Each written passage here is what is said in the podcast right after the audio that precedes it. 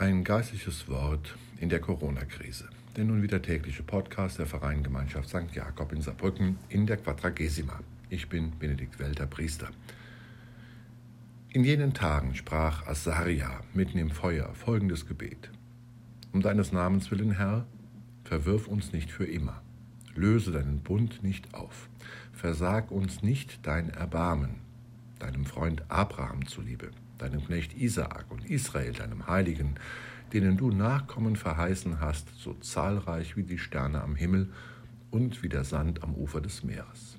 Ach Herr, wir sind geringer geworden als alle Völker. In aller Welt sind wir heute wegen unserer Sünden erniedrigt. Wir haben in dieser Zeit weder Vorsteher noch Propheten und keinen, der uns anführt. Weder Brandopfer noch Schlachtopfer, weder Speiseopfer noch Räucherwerk, noch einen Ort, um dir die Erstlingsgaben darzubringen und um Erbarmen zu finden bei dir. Du aber nimm uns an. Wir kommen mit zerknirschtem Herzen und demütigem Sinn. Wie Brandopfer von Widdern und Stieren, wie tausende fetter Lämmer, so gelte heute unser Opfer vor dir und verschaffe uns bei dir Sühne. Denn wer dir vertraut, wird nicht beschämt. Wir folgen dir jetzt von ganzem Herzen, fürchten dich und suchen dein Angesicht. Überlass uns nicht der Schande, sondern handle an uns nach deiner Milde, nach deinem überreichen Erbarmen.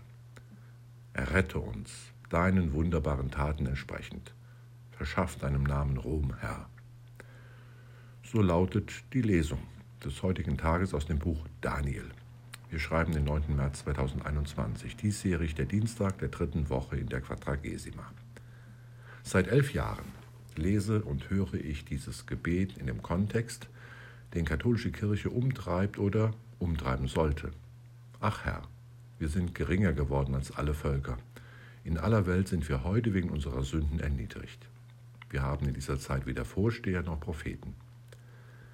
Vor elf Jahren hat durch die Ehrlichkeit des damaligen Rektors des Canisianums in Berlin begonnen, dass katholische Kirche sich bekennen musste zu sexualisierter Gewalt in ihren eigenen Reihen. Elf Jahre.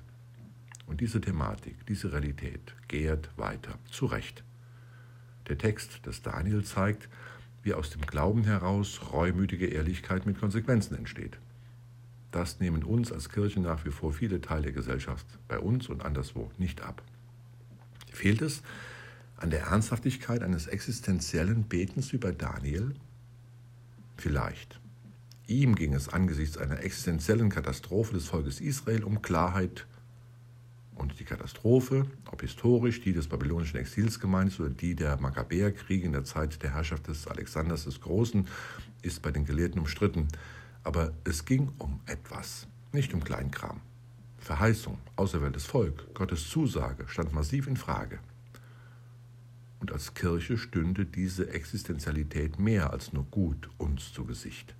Dass wir in der konkreten personellen Situation mit Daniel sagen müssen, wir haben dieser Zeit weder Vorsteher noch Propheten, kein Fatum von außen, sondern Ergebnis mangelnder gläubiger Einsicht.